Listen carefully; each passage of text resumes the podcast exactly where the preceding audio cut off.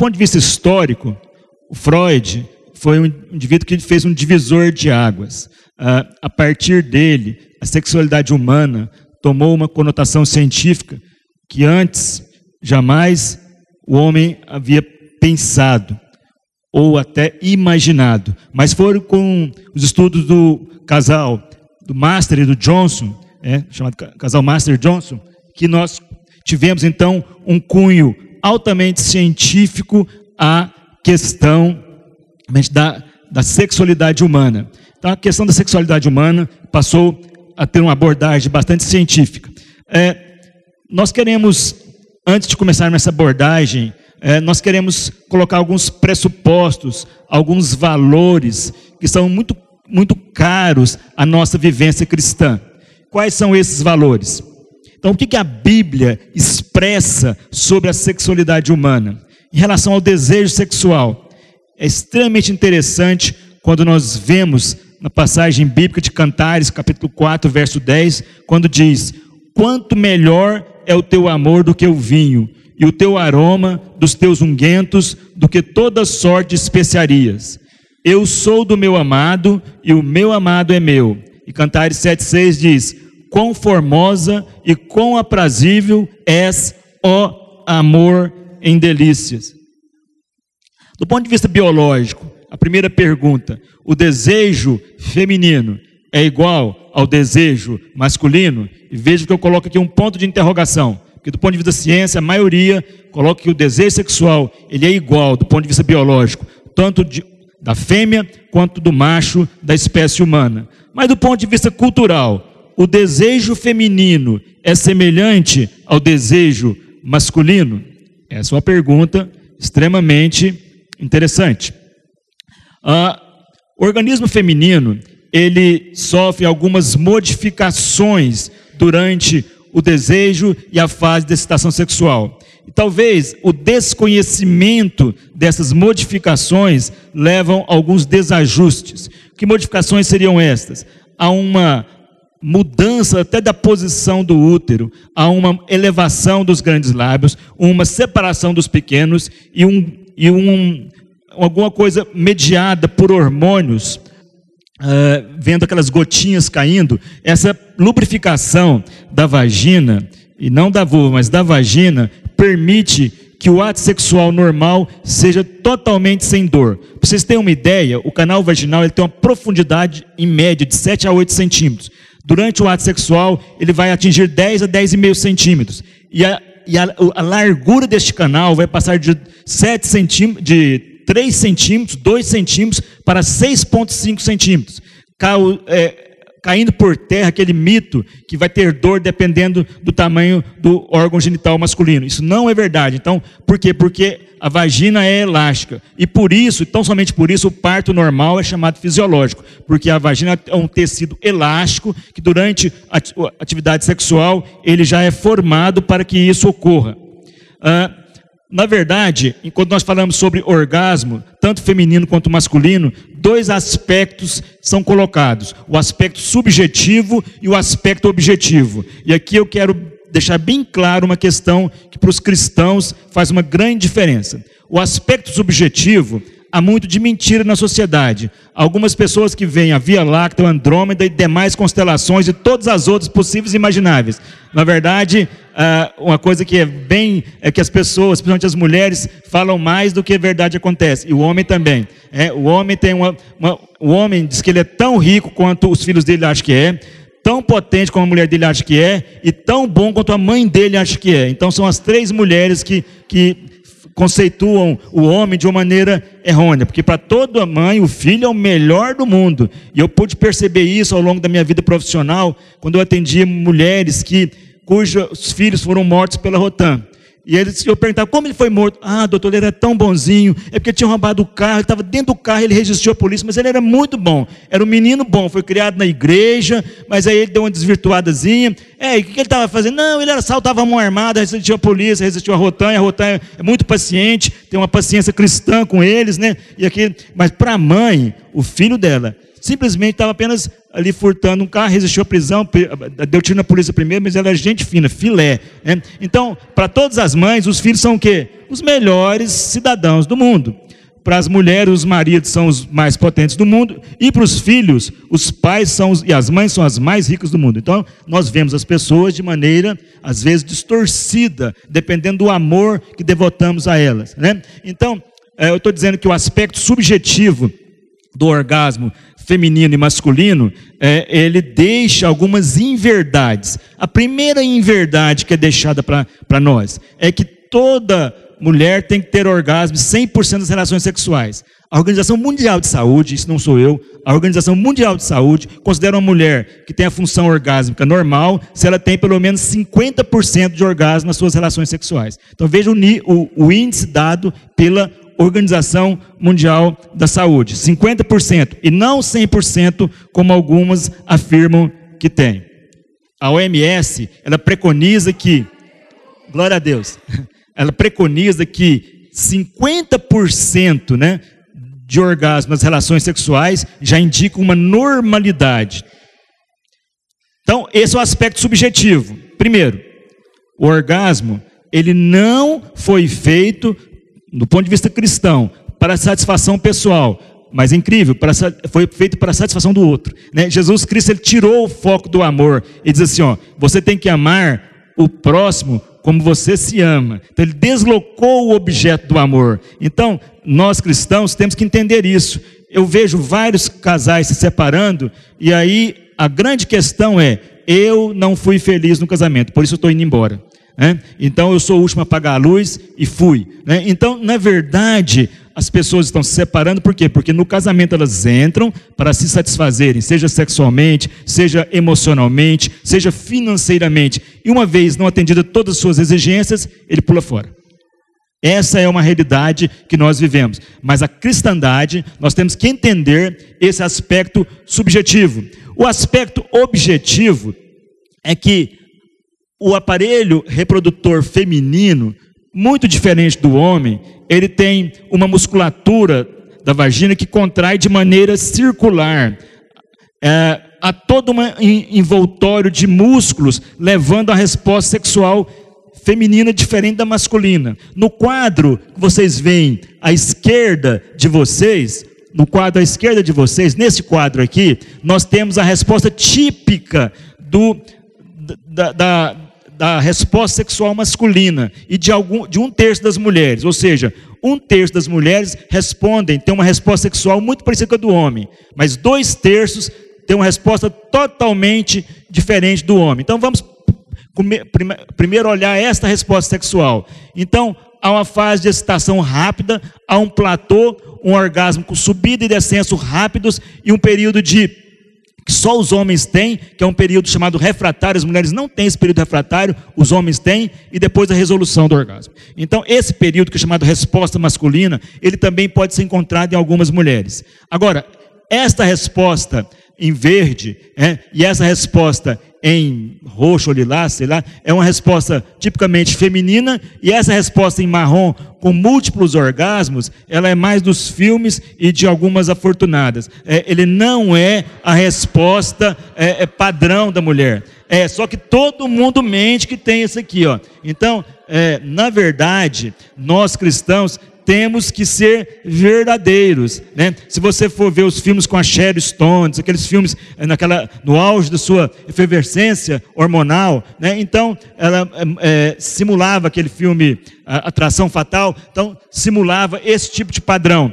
Na verdade, esse padrão ele é de uma minoria das pessoas. Então, esse é um corte esquemático do aparelho reprodutor feminino para mostrar para vocês a interrelação entre a bexiga na parte da frente, que a gente chama de anteriormente, o útero tem a forma é, de, uma, de uma pera, né, está no meio, e o intestino atrás. Por que eu pus, esse, eu pus essa fórmula aí? Porque nós temos o compartimento chamado anterior, olhando a mulher de cima para baixo. O compartimento anterior é a bexiga, o compartimento, o compartimento do meio é o útero e o compartimento posterior ou de trás é o intestino. Eu, coloquei isso aí para depois vocês entenderem por que nós temos tantos problemas na área genital. São três compartimentos. O da frente é o da bexiga, o do meio do útero e o de trás do intestino.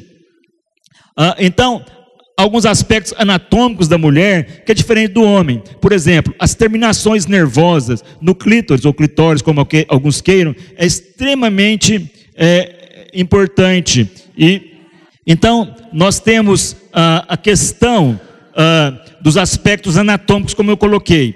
Os aspectos fisiológicos, nós temos resposta de homens e de mulheres. Uh, a minha mulher, ela, ela deu uma estilizada nesses slides, ela trocou a cor, uh, que na, na aula do curso de graduação em medicina, é dado, é colocado o homem em cor, cor de rosa e o símbolo feminino em azul, exatamente para chocar os estudantes, por quê? Porque é, os estudantes é, é, têm que saber que alguém culturalmente colocou rosa de mulher, azul de homem. Algum dia alguém teve essa brilhante ideia e diz: rosa é a cor das mulheres, azul é a cor dos homens. Então, aí a professora ela muda, né? aí a minha mulher achou que estava errada a, configuração, mas é, na verdade lá é dado trocado para ver se alguém percebe isso. E muita gente percebe, fala, professora, a senhora errou, a senhora pôs o, o rosa no símbolo feminino e o azul no masculino. Ela diz: quem diz que eu né? Então, porque na verdade, algum dia alguém acordou assim, e falou: Eu sou o gênio, ninguém é mais inteligente do que eu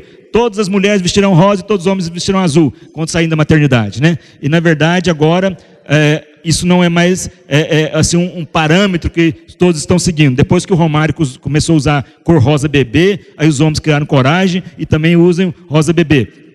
Ah, então vocês observam aqui que o período de excitação masculino ele é muito mais curto do que o período de excitação feminino. Então, às vezes, os aspectos fisiológicos, eles não batem, é? não casam. E isso é preciso um aprendizado no casal para que uh, haja este casamento dos aspectos fisiológicos. Quando vamos nos aspectos culturais, esse quadro é do século XIX, é bem verdade que isso está caindo por terra, mas os aspectos culturais, eles são responsáveis por muitas das nossas inadequações sexuais. Aqui eu quero deixar bem claro um valor que é muito importante para nós cristãos. E eu disse hoje para minha filha, para minha esposa, né, um aspecto que todos nós, cristãos católicos, protestantes, históricos, pentecostais, neopentecostais, ultra pós-neopentecostais, o, o termo que você quiser, todos nós concordamos com uma coisa. Que coisa nós concordamos? De modo que já não são mais dois, porém uma só carne. Portanto, que Deus juntou, não separa o homem. Tem duas grandes verdades. Que o casamento Deus projetou para ser o quê? Eterno. Né? E o capeta entrou na história para dizer que pode separar. Mas Deus projetou o casamento para ser eterno. Jesus falou assim para os discípulos: Ah, mas Moisés falou que podia dar carta de divórcio. Olha, Moisés permitiu carta de divórcio por causa da dureza dos vossos corações. É, então, esse é um ponto pacífico da cristandade. Ah, mas tem. É óbvio que nós temos acidente de percurso na nossa vida e muitos vão se separando, e, a, isso é, é, da nossa humanidade, mas não é um propósito original da criação. Está escrito lá em Mateus 19, não tem como a gente rasgar essa página. Outra questão: quando a Bíblia diz sobre relação sexual, ela implica que seja entre marido e mulher. Certa vez, há uns 30 anos atrás, um pastor me procurou, assim, ele estava ele tava, assim, arrancando todos os cabelos da cabeça dele, porque o, o presidente da mocidade estava pregando nas reuniões de mocidade que não havia nenhum texto da Bíblia que dizia que relação sexual é, era só no casamento. Né? E aí estava liberando a moçada geral. O pastor ficou doidão, né? E aí me chamou para me dar uma, ajudar a pegar o incêndio. E o jovem me afrontou dizendo: Mostre para mim um texto na Bíblia que diz que a relação sexual é só dentro do casamento. Se você for lá em Gênesis, né, capítulo 2, diz: Criou Deus o homem, a sua imagem criou, macho e fêmea os criou. A Bíblia diz que Deus falou assim: e Deus os uniu, e diz: os dois serão uma só carne. Só tem jeito de ser só uma só carne.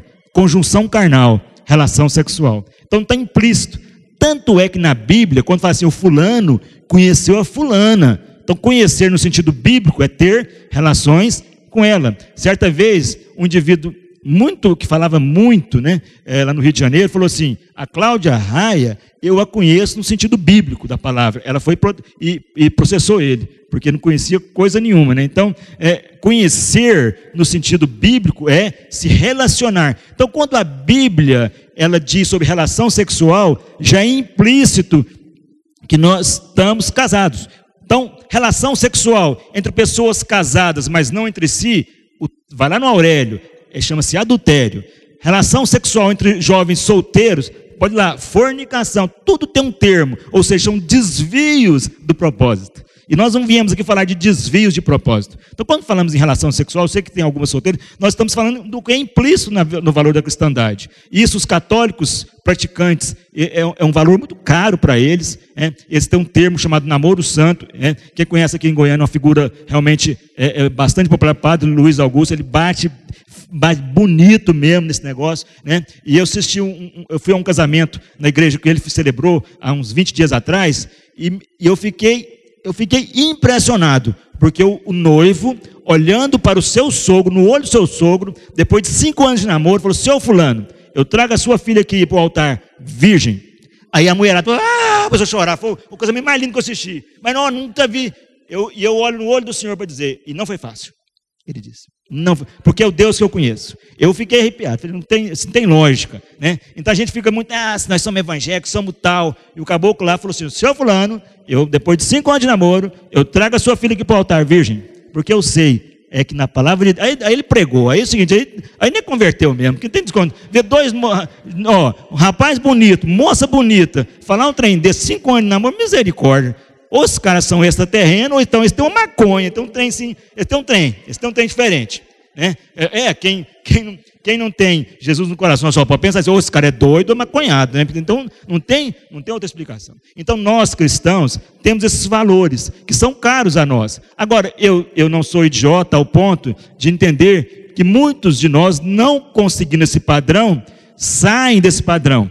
E ao sair desse padrão, vão ter consequências que nem sempre ou sempre são desagradáveis às nossas existências.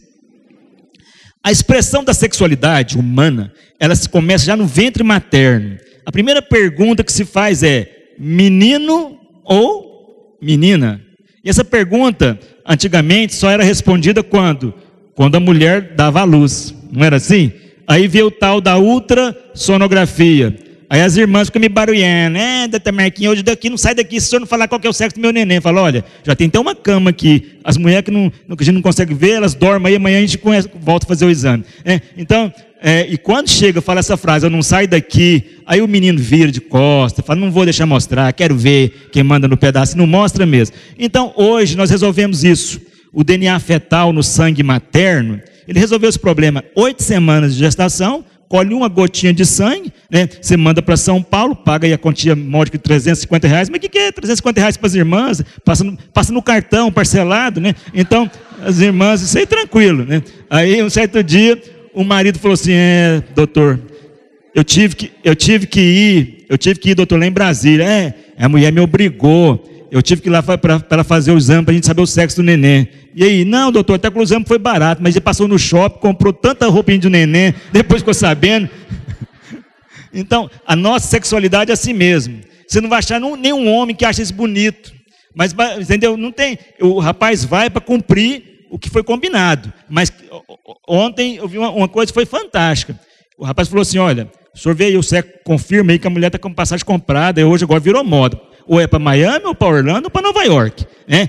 Aí ele falou assim: não, já tem a conta, doutor. Quanto que fica, qual vai ser a economia, e já vai comprar até dois anos de idade, porque aí a economia é tanto. Não compra mais só para recém-nascido. E eu não vou, doutor, falou para mim, por quê? Porque eu já dei a, a, nós fizemos um, um, combinado, fizemos a lista, e se ela exceder a lista, é por conta e risco dela. E eu nem vou para não virar briga de casal. Eu falei, você está certinho. É, você está certinho, porque vai exceder a lista. Se ela for uma mulher XX, 46 cromossomos, vai exceder a lista. Não tem jeito. É, foi, é por isso que eu não vou, doutor. Não tem jeito. Por isso que Deus nos fez diferentes. Certa vez, certa vez, é, certa, é, e eu não quero brigar com ela. Ele falou, Falou, eu não quero brigar com ela. Ele gosta dela. Então resolveu não ir por amor a ela. E a mãe dela vai com ela. Eu falei, não, tranquilo, a mãe dela indo, aí acabou. Aí fica, aí fica legal mesmo, vai gastar o dinheiro do seu pai e do seu marido. Mas prestem bem atenção. Nessa sexualidade humana, o binômio mãe e filho, ele é um milagre da criação. Então as mulheres, elas tiveram um privilégio que os homens nunca tiveram. As mulheres geraram o Salvador. Jesus entrou nesse mundo no ventre de uma mulher. Gente, o apóstolo Paulo fala que isso é um mistério. Isso é um mistério. Vocês imaginam se Jesus viesse hoje? Aí falar, é, seria in vitro, seria um útil doadora, seria, como é que seria? Então, assim, porque hoje está tão confusão esse negócio, que Jesus viesse ia ter, ia ter certo um, um, um tipo assim, um, uh, uma enquete, né? Vocês acham que ele deve vir de fertilização in vitro? Vocês acham que deve vir? Então, na verdade, hoje, né? Nós vivemos uma grande, uma tamanha confusão, mas o binômio mãe e filho, ele é o milagre da criação. O milagre da criação. E você, mulher, expressa a sexualidade com esse milagre. Ah, mas eu não gerei filhos biológicos. Como a pastora falou, existem filhos para serem gerados, projetos para serem gerados, famílias para serem geradas vidas para serem geradas. E eu conheço muita gente também, eu tenho muita paciente que nasceram sem útero, mas são pessoas que também o que ela põe a mão vai para frente. Abençoa, Deus abençoa. Então essa ideia que tem que gerar filho biológico, isso é uma bobagem. Né? A mulher foi feita para gerar, seja biológico, seja espiritual, sabiam disso? Então muitas aqui têm filhos espirituais. Vocês têm que ser geradoras de filhos espirituais, porque isso está parte da sexualidade feminina. E Deus nos fez homem e mulher. E tem uma fase da vida que a gente chama de fase indiferenciada, né? Os meninos ficam tudo peleca e não tá nem aí, né? E não tem, e eles não têm, e eles não percebem que são diferentes. Já notou isso? Tem uma fase que a criança, o bebê, ele não sabe que ele é homem e não sabe que a mulher é mulher, né? É chamada fase indiferenciada. Boa fase essa. Mas tem uma fase que descobre, né, que são diferentes, chamada fase fálica, né? E o menino fica o dia inteiro no banheiro e a mãe dele fala assim: "Menino, sai do banheiro. Seu pai não é sócio da Selga". E o menino responde: "Mãe, não é sócio não, mas comprou umas ações. Vou ficar aqui mais um tempo, né?" Então, é essa é chamada fase fálica. A fase é, fálica, a curiosidade. Eles querem saber por que somos diferentes. Por que somos diferentes? A resposta está lá em Gênesis. Deus nos criou diferentes. E hoje parece que o homem está tão confuso, tão confuso, que essas diferenças não fazem sentido para nós. Né? Tá, as pessoas estão com crise de identidade, porque não passaram dessa fase. Meninos e meninas, homens e mulher os criou. Aqui é um aspecto cultural da menina olhando no espelho, aprendendo ali com a Barbie, né? E o menino chutando a canela do adversário, né? Então, eu lembro, minha filha, tudo quanto é esporte, ela gostava de participar. E um dia, ela, olhando do janela do nosso apartamento, quando a gente morava em apartamento, ela, ela olhou uns, uns, um, uns pessoal de branco, e eles dançavam e faziam uns gingados, e era capoeira. E ela ouviu, e ela entendeu que falava Paranauê. Ela falou, mamãe, você me inscreve no Paranauê, eu quero fazer Paranauê. Ela achava que era uma modalidade esportiva.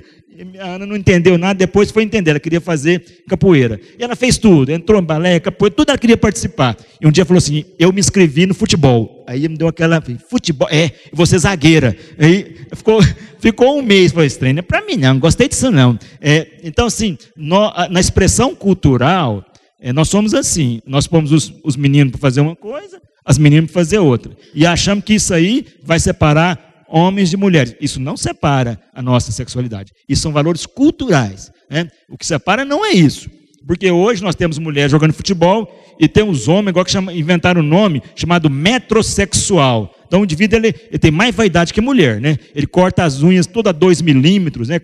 Assim, na minha época tinha outro nome, né? Lá, quando, mas agora é metrosexual, porque não pode né? existe um outro nome para isso, mas agora é metrosexual. Então o indivíduo combina, combina até a cor da cueca com a cama. Não, é uma coisa assim ridícula, né? Assim, é, mas porque hoje homens e mulheres, o papel de cada um está muito confuso, gente. No casamento, né?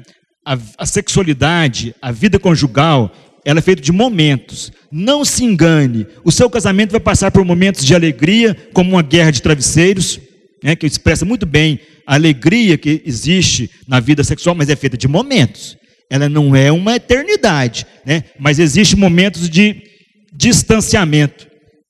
É preciso enfrentar as dificuldades. E existem muitas dificuldades. Aqui sim, a igreja evangélica, ela fechou os olhos durante muitos anos para as dificuldades. Ela pegou o tapete e enfiou toda a sujeira para debaixo do tapete. E durante muitos anos eu recebi, é, quando atendia, porque hoje não atendo mais, mas quando atendia consultório todos os dias, eu recebia pessoas de todas as igrejas com problemas que eu achava assim, como as pessoas podiam ter o problema e não tentar resolver o problema. Alguns problemas são por desinformação, né? Desinformação. Nós às vezes conhecemos tanta coisa e não conhecemos a área genital. A, essa mulher está morrendo de dor durante a relação sexual. Não há nenhum prazer na dor. Ela está sentindo dor. É o fenômeno chamado dispareunia. Dispareunia é o termo técnico para dor às relações sexuais ou dificuldade nas relações sexuais. Então tem dois tipos de dispareunia. É? Então a mulher pode ter o que nós chamamos de vaginismo, em que há uma resposta sexual normal, mas uma contratura involuntária da musculatura da vagina, é involuntária. É? Nós podemos ter um outro problema chamado inibição do desejo sexual. A inibição do desejo sexual é algo extremamente comum nos dias de hoje. Nós podemos ter a anorgasmia, que é a falta de orgasmo, pode ser ela primária ou secundária. Nós podemos ter, então, a dispareunia, que é a dor para as relações, ela pode ser superficial. Aqui é uma mulher que está fazendo uma inspeção visual na sua roupa íntima, ela está percebendo que está com corrimento, ela está triste porque não consegue ter a relação, ela tem dor durante a penetração. E às vezes um simples fungo pode dar dispareunia superficial. Quando as mulheres passam de 45 anos, o estrogênio, né, o hormônio feminino diminui, aos 50 anos ele diminui, como, diminui, diminui tragicamente, fica, fica mais baixo do que o reservatório lá do, do Alquimim, né? E é preciso ser reposto, né? O Alquimim espera a chuva, a mulher pode repor com hormônios, né? Ah, não quero usar hormônio, ela pode usar com, ela pode e deve usar o hormônio local. Né? Existe um hormônio local que não é absorvido, a não ser caso de câncer, ele pode usar em todas as mulheres. A menopausa, então, pode dar dispareunia superficial, e isso é um grande problema para a vida da mulher. Aqui há um outro problema que acontece hoje, mais ou menos 10% das mulheres, chamada dispareunia profunda. É dor na barriga, principalmente no outro dia depois da relação. Dores incapacitantes. Dores incapacitantes que destroem muitas é, eh, relações, por quê? Porque às vezes o outro, né, o, marido, não consegue entender que isso é uma verdade. Então tem duas causas básicas: a endometriose pélvica profunda e a sequela de uma doença chamada doença inflamatória pélvica. Então, algumas mulheres, hoje a endometriose é uma epidemia mundial. Sabe por que a endometriose ela entrou no, no, na vida da mulher? Aquilo que foi falado hoje. A mulher, ela sobre o feminismo contra o, não feminismo. A mulher teve que assumir postura que não era dela. Ela é mãe, ela é dona de casa e ela trabalha, ela tem tripla jornada. A mulher não foi feita para ter tripla jornada. Então a endometriose, ela atinge mulheres inteligentes, mulheres ansiosas, e o padrão hoje é o quê? Ansiosa e inteligente, é o padrão dominante da mulher hoje, da sociedade moderna. Inteligente e ansiosa. E esse é o padrão típico que a endometriose gosta. E leva, em alguns casos, a uma incapacitação funcional. Um terço das mulheres com endometriose não geram filhos. E mais ou menos 10 a 20% das mulheres com endometriose profunda têm incapacitação para a relação sexual se não forem tratadas. Então, isso é alguma coisa assim seríssima que precisa ser enfrentada. E não adianta. Se nós não mudarmos o perfil, se a mulher não tomar consciência, a mulher cristã tem que tomar essa consciência, que ela não está para competir com o homem no mercado de trabalho, ela não foi feita para isso. A mulher tem um papel a cumprir na sociedade, e é um papel de gerar. Não é só gerar filhos, é gerar vida. vocês foram enviadas para gerar vida, gerar alegria. Sabiam disso? foram para gerar. A gente pensa que mulher serve gerar. Não, é para gerar alegria, a gerar vida. E não gerar trabalho e riqueza. Olha, ah, em relação então a, a, ao problema do vaginismo, esse quadro aí traz uma menininha que pode ter sido molestada na infância. Traz essa, essa, é, esse tempo religioso. Não foi eu quem fiz esse slide. Esse slide não foi feito por um, por um indivíduo. Esse indivíduo que fez o slide não é católico, não é evangélico, então ele tem direito a fazer esse slide. Mas a ortodoxia religiosa é uma das causas, a repressão religiosa é uma das causas de vaginismo. Muitas igrejas veem no sexo como coisa do capeta, né? Então, infelizmente, é, é, é, é esse ensinamento que se tem.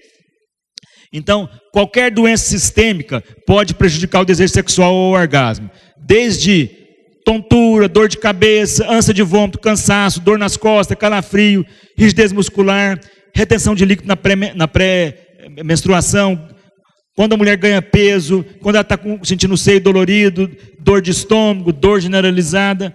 Então, na verdade, existem múltiplas, múltiplas causas de disfunção sexual. O homem tem uma causa, dever o Banco do Brasil. Dever o Banco do Brasil, não dou conta de pagar, acabou. Pode dar o remédio que você quiser, você pode fazer o que você quiser, esse caboclo não funciona de jeito nenhum. Não funciona. Pode dar Viagra, pode, pode fazer, pode, pode, fazer, pode dar é, o que vocês quiserem. Não funciona. O homem, ele tem uma resposta sexual diferente da mulher. É igual, puser dívida grande na cabeça do sujeito, acabou. Né? Então, a educação rígida, mitos, tabus, desinformação, né, ansiedade e ortodoxia religiosa. O que é ortodoxia religiosa? São preceitos que não estão na Bíblia. Não tem nada na Bíblia que vai fazer disfunção sexual. Mas coisas que a gente fala na igreja, em nome de Jesus, que Jesus nunca falou, essas adoecem as pessoas. Certa vez, eu, eu, eu frequentava uma igreja que lá na escola dominical todo mundo era obrigado a falar um versículo de cor, para treinar, decorar versículos. E aí um dia um senhor, bem velhinho, simples, um homem semi-analfabeto, ele disse assim, ó, é, um fala, o Senhor é meu pastor, nada faltará. Salmo 22, 23, tanto. Tinha que falar o salmo, tinha que falar o versículo também. Não era só falar o versículo, tinha que falar onde estava o versículo. Aí o Senhor falou assim: ó, pote, tanto vai a bica que um dia fica. Aí o irmão cutucou, irmão, isso não está na Bíblia, não, irmão não está na Bíblia, mas é uma grande verdade. Então, na verdade, é, ele disse, não está na Bíblia, mas é uma grande verdade. Então, ele não tinha nenhum filho de decorado, inventou esse e falou lá. Muitas vezes na igreja, os irmãos estão ensinando coisas sobre sexo que não estão na Bíblia. Se vocês quiserem saber sobre sexo na Bíblia, tem que ler o livro de Cantares, o livro de Gênesis e o livro de Mateus. Você lê esses três livros e vai lá nas epístolas de Paulo e fala assim: ó, digno de honra seja o matrimônio e o leito conjugal sem mácula. A mulher, ela deve satisfazer o marido e o marido deve satisfazer a mulher. Está escrito lá o apóstolo Paulo falando sobre relações sexuais. Né? Se você for em Cantares, você vê lá o desejo não inibido, você vê a resposta sexual da mulher, do homem. Né? Você vê tudo lá. Se for em Gênesis, você vê o que. Fala assim: ó, olha, o homem e sua mulher estavam nus e não se envergonhavam. Então, na verdade, a nossa ortodoxia religiosa, ela faz com que tenhamos problemas nesta área. Mas a Bíblia é essencialmente libertária. Procure aprender da Bíblia Sagrada. Ela tem um ensinamento para nós. Nós temos que nos libertar. Sabe o que Jesus falou? Conhecereis a verdade e ela vos libertará. Então, a minha parte que eu queria expor é isso. Né? Vocês desculpem pelo, pelo o início, foi um pouco tumultuado. Né? É, foram, teve, tiveram dois versículos que foram é, engolidos aqui. Deixa eu ver se eu coloco eles para vocês. Mas se não tiver, a, Lana falou, são os versículos de Gênesis 2. É, aqui. Ah, sobre a expressão da sexualidade da criação, só para terminar, diz assim: ó, criou Deus o homem à sua imagem, imagem de Deus o criou, homem e mulher os criou, né, e Deus os abençoou e lhes disse: Sede fecundos, está vendo? Sede fecundos, multiplicai-vos, enchei a terra, sujeitai, dominai. 20, verso, Gênesis 2, 24. Por isso deixa o homem pai e mãe e se une à sua mulher, tornando os dois uma só carne. Está vendo? É uma só carne. Depois diz assim: ó, E disse o homem: Esta, afinal, é osso dos meus ossos, carne da minha carne chamar-se-á varou ou chamar-se-á mulher, porque do varão foi tomada. Eu destaco três ações verbais nesse texto, nesse versículo. Nós temos que dizer. Então, o homem tem que dizer para a mulher que ela é carne da carne dele. As mulheres foram, elas foram criadas por Deus para que o homem diga para ela. É, se o homem não disser para a mulher, ela não se realiza. Então tem que dizer. Segundo, o homem e a mulher, eles têm que ter o quê? Uma identificação. Carne da carne, osso do osso. E tem que nominar. A mulher foi nominada mulher porque foi tirada do homem. Então nós temos que dizer, vamos repetir? Nós temos que dizer, identificar, nominar. Então você chega para o seu marido e fala: olha, você tem que dizer para mim que me ama, você tem que me identificar com a mulher mais bonita do mundo e tem que nominar. É, se não fizer isso aí, ó, não funciona. Então nós temos que dizer, vamos lá, dizer, identificar, nominar. Tinha um, tinha um adolescente muito custoso na nossa igreja, que ele falava, chegava para as irmãs e falava assim: Eu te comparo com as éguas de Faraó, porque está lá na Bíblia. Né? É, e as minhas ficavam irritadas, né? É, então, é, é interessante. Os povos árabes, os judeus, né, eles têm nariz um pouquinho maior que dos outros povos. Já perceberam isso, né? É porque dizem que judeu e árabe brigam por causa do tamanho do nariz. O árabe fala para o judeu: seu nariz é maior do que o meu. Aí o judeu fala: não, o seu que é maior que o meu. Eles começam a brigar. Né? Mas aí você vai lá em Cantares, aí o homem fala para a mulher: o seu nariz é como a torre de marfins. Então, é, é, é, vai ofender. Então, na, na, verdade, nós estamos é, é, trabalhando ali em Cantares com as qualidades enaltecendo onde as pessoas veem defeito, outros veem o quê? Qualidade. Um olha para o outro e fala assim, ele é narigudo. Aí eu falo, não, narigudo não, você é a torre de marfim, a torre Eiffel, narigudo de jeito nenhum. É, então, percebe em Cantares? Em Cantares há, há uma cura, em Cantares há uma cura. É, tem um, é, só para terminar e descontrair, tem um médico que trabalha comigo e ele é um pouco maior do que, do que eu. E as pessoas perguntam para ele: Ô, doutor Fulano, quanto o senhor mede? 1,80m. Aí todo mundo começa a rir dele. É porque é bem socado. 1,80m, mas é bem socado. Antes de sair de casa, minha mãe socou bastante. Então, na verdade, nós temos que aprender com a Bíblia Sagrada a, a, a, a ver coisas que as pessoas não veem. Amém? Quando eu, eu tinha 10 anos de idade, eu cheguei para meu pai e dei uma lista de. Falei, pai, as pessoas dizem que eu tenho todos esses defeitos físicos. Aí fui entregando pra, entreguei para ele. Falei assim: dependendo da resposta que meu pai me der, eu não vou querer mais viver. Se tudo isso for verdade, eu não quero mais viver. É, aí peguei lista de ele pegou, pegou uma caneta, olhava para mim e falou: Não, óculos todo mundo usa, então está arriscado. É, se você tem a perna torta, não, mas você usa calça comprida, isso aí vai, vai, vai ser relevante. E foi cortando, e foi cortando. E foi para mim assim: no final, falou assim: Olha, você quer saber a verdade? Eu te considero eu, o doutor fulano, juiz de direito, falou que o homem se mede passa uma linha, ele não sabia, chamava glabela. Glabela é essa região que fica entre os dois frontais. Então passa uma linha aqui e o que vale é daqui para frente. E daqui para frente eu sou você e pode juntar o resto tudo que eu sou mais você. Você pode ir embora estudar. Eu saí de lá, glória a Deus, glória a Deus. E eu fui ser um vencedor. De vez em quando eu começo a, a apaziguar pessoas que estão brigando por causa do tamanho do nariz ou tamanho da perna. Eu falo, gente, Aprenda uma coisa: o que conta, o que conta, não é o físico. Não é, é, o que conta é como Deus te vê. Que certamente Deus me vê diferente e Deus te vê diferente. Sabiam disso? Deus nos vê diferente, porque o diabo fala: não, você é tudo aquilo e tem mais uma lista que as pessoas não puseram. E você começa a ver a lista, vai, é, o diabo tem razão. Eu sou isso aí mesmo. Então, quando você não dá ouvido para Deus, você não tem essa dizer, identificar e nominar. E eu queria terminar a minha parte dizendo que você não pode dar ouvido para o diabo. Ouça o que Deus diz de você, porque você é diferente das demais pessoas. Você é ímpar, amém? Glória a Deus.